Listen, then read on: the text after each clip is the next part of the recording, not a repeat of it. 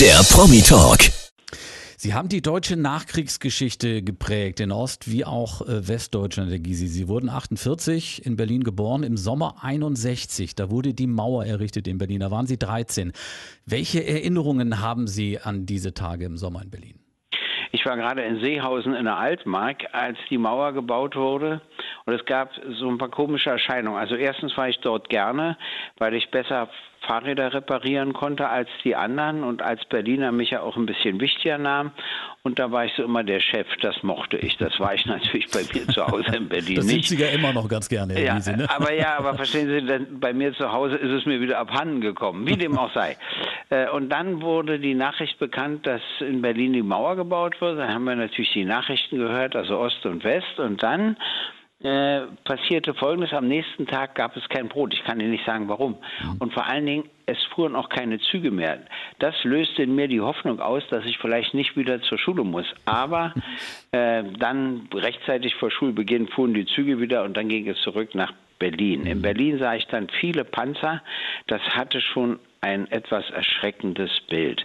Damals habe ich gedacht, das ist eine Mauer vorübergehend für zwei Jahre. In der Zeit wird einiges mit dem Senat und weiß ich was vereinbart und geregelt und dann wird die Grenze wieder geöffnet. Das war ein schwerer Irrtum.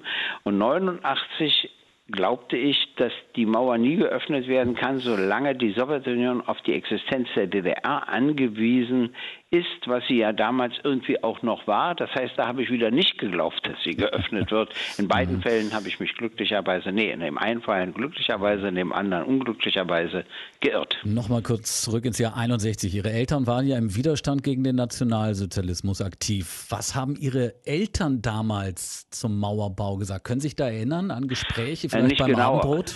Nicht genau, aber Sie haben mir natürlich die Notwendigkeit erklärt. Sie haben mir erklärt, wie eben die sogenannten, äh, wie nannte man denn die, ich habe das vergessen, die Leute, die in Ostberlin lebten und da die Subventionen in Anspruch nahmen, aber in Westberlin arbeiteten und dann auch noch 1 zu 5 das Geld umtauschen konnten in Markt der DDR. Sie haben natürlich auch von vielen anderen Dingen gesprochen.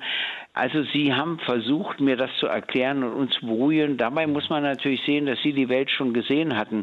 Außerdem war meine Mutter auch Reisekader. Es blieb ja dabei, dass sie die Welt sah. Aber sie wussten natürlich, dass es eine Einschränkung für die Bürgerinnen und Bürger der DDR ist und haben damals vielleicht auch gehofft, dass das nicht so lange geht. Das weiß ich nicht mehr. Aber eins weiß ich noch, dass äh, vor dem Mauerbau Walter Ulbricht eine Pressekonferenz gab und ungefragt erklärte, dass niemand die Absicht hat, eine Mauer zu bauen. Und mein Vater war klug genug, sofort zu wissen, dass sie nun kommt. Und da hat er etwas organisiert, denn bis dahin war es meiner Schwester und mir verboten, ins Kino zu gehen in Westberlin, uns da die Gegend anzugucken. Wir durften immer nur, oder Geld zu tauschen, wir durften immer nur zu unserer Oma nach Westberlin fahren, mhm. nach Nikolassee. Mhm. Und plötzlich organisierte er, dass ein Franzose mit uns beiden durch ganz Westberlin fuhr. Wir fuhren durchs Brandenburger Tor und dann zeigte er uns die Siegessäule mhm. und den Funkturm und den Kurfürstendamm. Wir gingen ins Kino, ins Restaurant essen und das lag daran, dass mein Vater sich gedacht hat, mhm. jetzt wird die Mauer wirklich kommen und die haben ja nichts gesehen. Das geht natürlich noch, nicht. Noch das einmal gucken gehen quasi. Organisiert, mhm. dass wir das alles einmal sehen. Herr Gysi, Sie selber waren ab 67 Mitglied der SED. 22 Jahre später diese wundersame Nacht in Berlin vom 9 9. auf den 10. November, am frühen Abend, die Pressekonferenz mit Ostberlins SED-Chef Günter Schabowski. Seine Aussage, die fesselt immer noch. Das hören wir uns nochmal an. Haben wir uns dazu entschlossen, heute äh, eine Regelung zu treffen, die es jedem Bürger der DDR möglich macht, über Grenzübergangspunkte der DDR auszureisen. Ab sofort? Das tritt nach meiner Kenntnis, ist das sofort. Also ich weiß nicht, wie es Ihnen geht, aber ich kriege jedes Mal wieder richtig Gänsehaut. Wo waren Sie zu diesem Zeitpunkt? Was haben Sie da gerade gemacht in dem Moment? Äh, das weiß ich nicht, aber ich weiß, dass ich später, als die Mauer geöffnet wurde, im Bett war. Ich erzähle Ihnen erstmal zwei Dinge. Wissen Sie, wie immer weltgeschichtliche Ereignisse resultieren aus einem Zufall. Meines Erachtens war es so. Das Politbüro hatte getagt und hatte einen Gesetzentwurf verlangt, um die ständige Ausreise, das waren Leute, die die DDR für immer verlassen wollten, über die Grenzübergangsstellen der DDR zu erlauben, damit nicht mehr die Botschaften in Prag und in mhm. äh, Warschau besetzt werden oder die Leute über Ungarn, Österreich in die Bundesrepublik ausreisen. Und weil Schabowski mit dem Begriff ständig nichts anfangen konnte und auch an der Politbürositzung nicht teilgenommen hatte, sondern nur den Zettel bekommen hatte, ist das, glaube ich, ein Versehen. Die wollten nur, das hat mir inzwischen auch jemand aus dem Innenministerium, also früher, dem mhm. früheren Innenministerium der DDR bestätigt, die Ausreise derjenigen gestatten, die für immer ausreisen. Aber hm, er hatte ja da nicht teilgenommen, hat das anders verkündet. Wobei wir machen uns nichts vor, zwei Wochen später wäre auch der Rest gekommen. Das war gar nicht mehr aufzuhalten. Trotzdem war es wieder ein Zufall. Auf jeden Fall rief mich meine Lebenspartnerin, wir wohnten nicht zusammen, irgendwann an und sagte, die Leute gehen alle nach Westberlin, ob ich mitkomme. Da habe ich zu ihr gesagt, das ist jetzt nicht die Zeit für richtige Scherz, für Scherze. Da habe ich den Fernseher mhm. angemacht, dann stellte ich fest, es stimmt. Und dann habe ich gesagt, nee, das klappt nicht, ich kann da nicht mitgehen. Und ich hatte auch eine gute Begründung. Am nächsten Morgen um 8 Uhr hatte ich beim Stadtgericht Berlin eine Verhandlung und ich vertrat jemanden, der des Mordes beschuldigt wurde. Und ich wusste doch, deutsche Justiz fällt doch nicht aus, bloß wegen eines Weltereignisses. Richtig. Und so war es auch. Tatsächlich verhandelten die um 8 Uhr, wobei ich bei den Schöffen den Eindruck hatte, dass sie sehr müde waren. Ich glaube, die sind jetzt kurz vorher aus West-Berlin gekommen. Kommt dieses Datum bei Ihnen gleich nach Weihnachten, Ostern und dem eigenen Geburtstag oder sehen Sie es nüchterner? Doch, doch, das ist natürlich ein ganz wichtiges Datum. Es wurde ja eine Fessel gesprengt, die es immer für die DDR gab. Und Reisen war somit das wichtigste Thema in der DDR, weil äh, alle Leute wussten natürlich, dass es bestimmte soziale Vorteile gab in der DDR. Im Unterschied zu heute hatte niemand Angst, von einer Wohnung geräumt zu werden oder seinen Arbeitsplatz zu verlieren. Aber diese Enge nicht nur bei Meinungsfreiheit und Versammlungsfreiheit und so weiter, sondern vor allen Dingen, dass man sich die Welt nicht anschauen konnte. Darunter litten sie. Natürlich gab es eben einen zweiten deutschen Staat und deshalb die Sorge der DDR, dass zu viele wegbleiben, aber das ist ja auch ein Recht, selbst entscheiden zu können, wo man möchte, gerne wohnen möchte. Und deshalb war da plötzlich ein Druck weg und dass dann Hunderttausende über die Grenze gingen, das kann ich alles sehr gut nachvollziehen. Ich hatte nicht mehr so einen großen Druck, weil ich zunächst genauso eingesperrt war wie alle übrigen Bürgerinnen und Bürger der DDR. Aber äh, erstmalig bekam ich dann im Januar 88. Beantragt war es schon für Januar 87, da wurde es noch abgelehnt, aber im Januar mhm. 88 eine Dienstreise nach Paris. Und da ich wiedergekommen war, wenn es dann dienstliche Gründe gab, konnte ich reisen. Mhm. Aber natürlich unter ganz anderen Bedingungen als heute. Trotzdem war in mir der Druck nicht so groß wie in den vielen Millionen Bürgerinnen und Bürgern der DDR, die das erste Mal den Westen sehen konnten. Das war mhm. natürlich ein top Erlebnis für und Sie. Dieser 9. November, ist das bei Ihnen zu Hause privat auch so ein, so ein Feiertag? Stoßen Sie da an mit einem Gläschen Sekt oder backen Sie einen schönen kleinen Kuchen irgendwie? Begehen Sie diesen Tag Nein, besonders das privat? Nicht. Wir unterhalten uns dann mhm. darüber. Und äh, feiern, das wäre jetzt übertrieben. Das mache ich zum Geburtstag und zu Weihnachten und zu Ostern mhm. frühstücken wir gut. Also ich meine, das gibt so Traditionen Klar. in Familien, die sich immer halten. Mhm. Aber wir unterhalten uns darüber. Das ist ja auch wirklich interessant, auch wie die Entwicklung meiner Söhne danach gelaufen ist. Mhm. Äh, oder meine Tochter ist ja überhaupt erst nach Herstellung der deutschen Einheit geboren worden. Die sieht die Welt logischerweise wieder anders. Also das ist schon spannend und interessant. Bleiben wir noch ein bisschen in der Vergangenheit. Im Jahr der Wiedervereinigung 1990 fand in Italien die Fußball-WM statt. Im Finale Deutschland, also Gesamtdeutschland, gegen Argentinien. Endstand 1 zu 0 für uns durch einen Foul-Elfmeter von Andi Brehme. Brehme gegen den Elfmetertöter Goicoechea. Ja! Herr Gysi, haben Sie damals eigentlich schon so gesamtdeutsch die Daumen gedrückt oder hatten Sie andere Probleme als Fußball? Also wahrscheinlich hatte ich noch andere Probleme. Ja. Trotzdem werde ich mir das schon angesehen haben, auch mit Interesse angesehen haben. Aber Sie haben recht, es brauchte einen kulturellen Sprung, äh, nicht mehr für DDR-Sportler mhm. zu sein. Das war ich immer, auch wenn ich mich über die Führung sehr geärgert habe, aber nicht bei den Sportlerinnen und Sportlern, sondern plötzlich für die deutschen Mannschaften zu sein. Das wird bei einigen sehr viel schneller gegangen sein. Bei andere haben es vielleicht bis heute noch nicht gepackt, aber inzwischen bin ich natürlich bundesdeutsch. Aber es hat bei mir auch ein bisschen gedauert.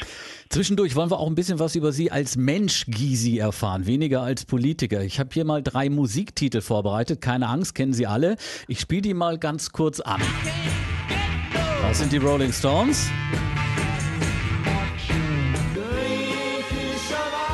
Udo Jürgens. Und natürlich die Beatles, Herr Gysi. Zu welcher Musik fühlen Sie sich am ehesten hingezogen? Na, das muss ich auch mit ein bisschen Vergangenheit beantworten. Also in erster Linie zu den Beatles. Ich glaube ja nach wie vor, dass ich die erste Beatles-Platte in der DDR besaß, und zwar im Januar 1963. Ah, welche war das? Äh, der, ich weiß jetzt den Titel nicht, aber ich habe die ja. noch zu Hause liegen. Da waren mhm. die vier Köpfe drauf ja. und so weiter. Äh, und mit der habe ich natürlich auch angegeben und die konnte ich natürlich auch verleihen etc. Das war schon durchaus spannend und deshalb äh, mochte ich die Beatles mehr. Die Stones kamen etwas später und da hatte ich mich schon für die Beatles entschieden.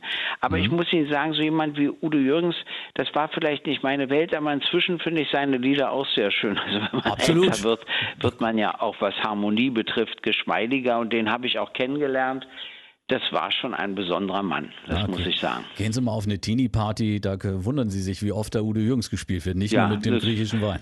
Dann bin ich, dann bin ich ja, der griechische Wein ist ja auch fantastisch. Wissen Sie, es gibt immer so, bei City war es auch so, Ihr bestes Lied war am Fenster mit, der, mit dem Geigenspiel. Und als Sie das aufgenommen haben, haben Sie überhaupt nicht damit gerechnet. Also die gingen davon aus, die anderen Lieder laufen viel besser und das wurde der absolute Hit. Das finde ich sogar ganz gut, dass sich die Künstlerinnen und Künstler, die etwas machen, auch immer im Wert und in der Annahme irren. Ich selber bin ja wieder, muss ich sagen, großer Vinyl-Fan, habe all meine alten Schallplatten aus dem Keller geholt. Haben Sie auch noch einen Schallplattenspieler ja. zu Hause?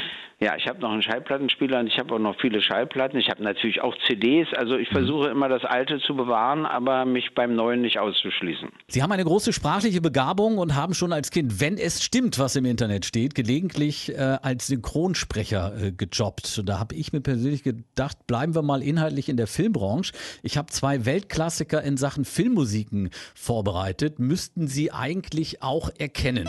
Oh Gott, oh Gott. Na, erkennen Sie es? Das spielen wir das Lied vom Tod. Richtig. Und jetzt geht's weiter. Das ist ja auch eine fantastische Musik. Oh, und jetzt erkennen Sie es ja auch? Der Pate. Ah, der Pate. Ja. Den habe ich natürlich auch gesehen. Ja, das sind schon.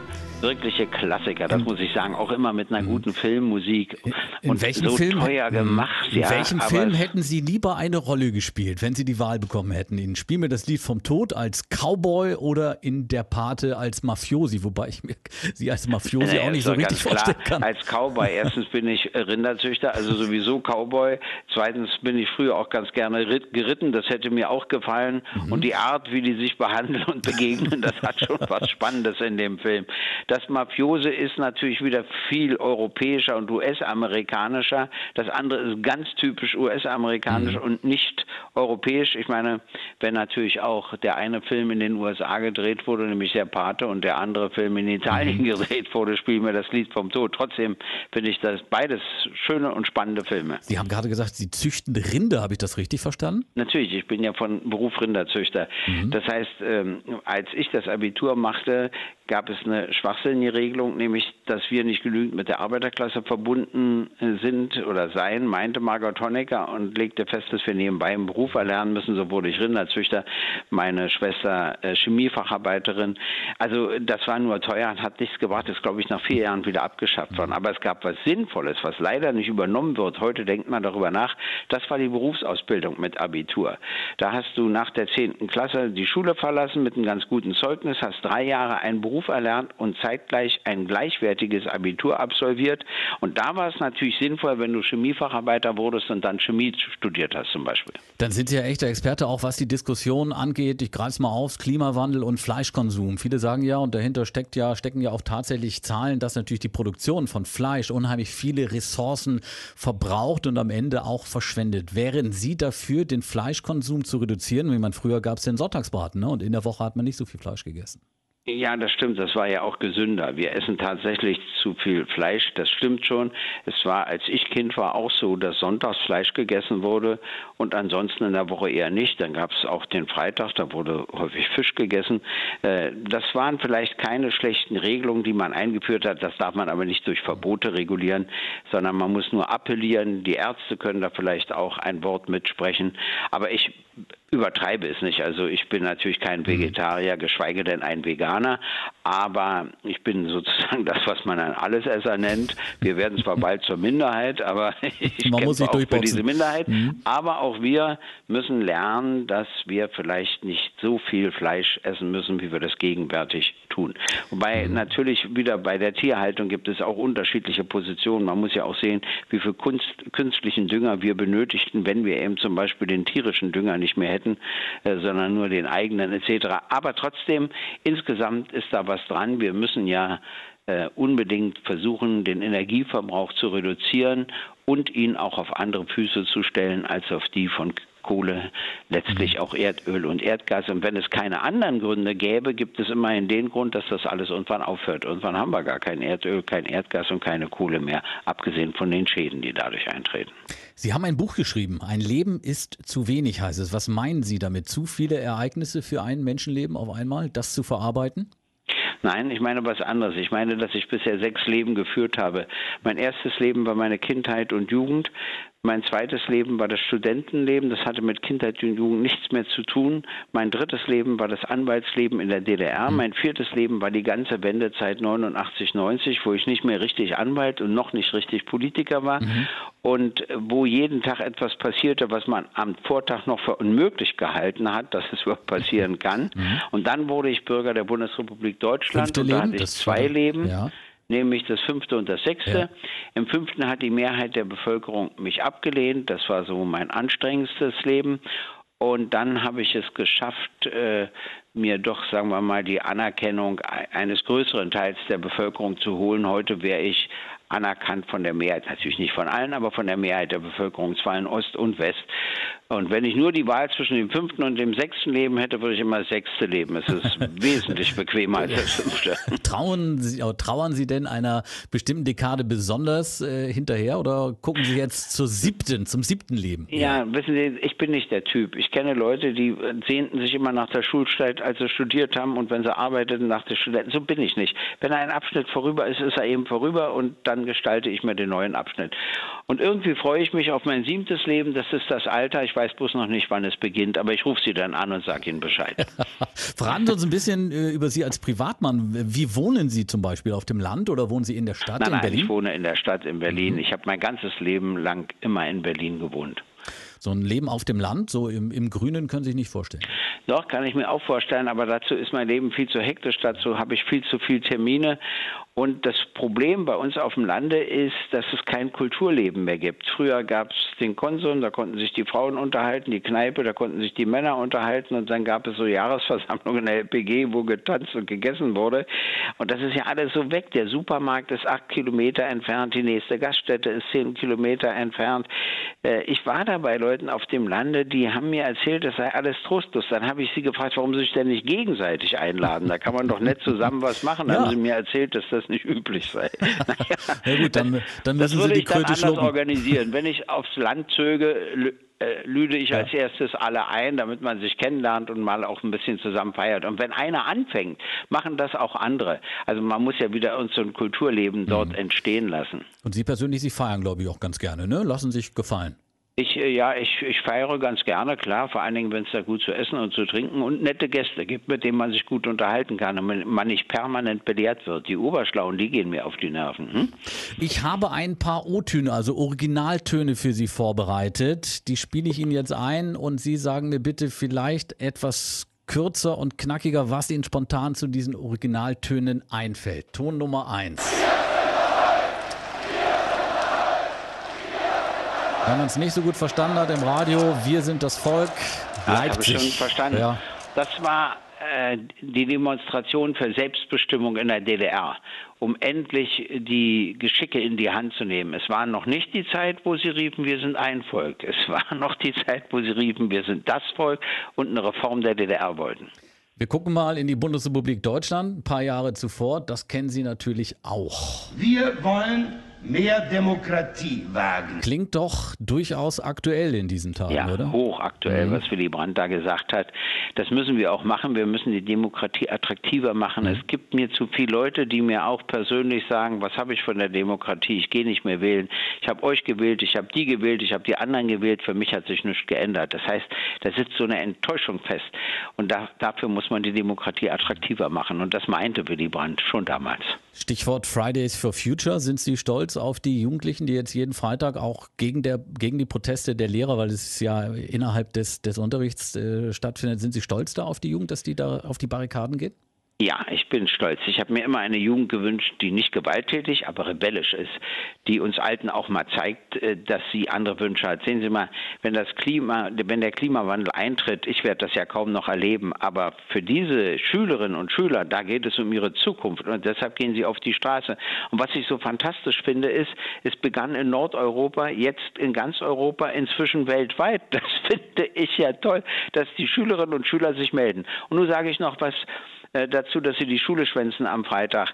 Hm, viele sagen, sie sollen das sonnabends mhm. machen. Nein, das würde doch gar keiner registrieren. Die registrieren das nur, wenn es mit einer Regelverletzung verbunden ist. So sind wir Erwachsene mal gestrickt. Und deshalb unterstütze ich sie auch und finde es tapfer. Allerdings, irgendwann muss es ja auch mal wieder enden. Das weiß ich allerdings und dann nicht, ist es, wie sie das hinkriegen. Und dann hm? ist spannend, was dann danach kommt. Jetzt gehen wir, was unseren Originalton äh, angeht, äh, zurück in den Bundestag. Ist auch gar nicht so lange her.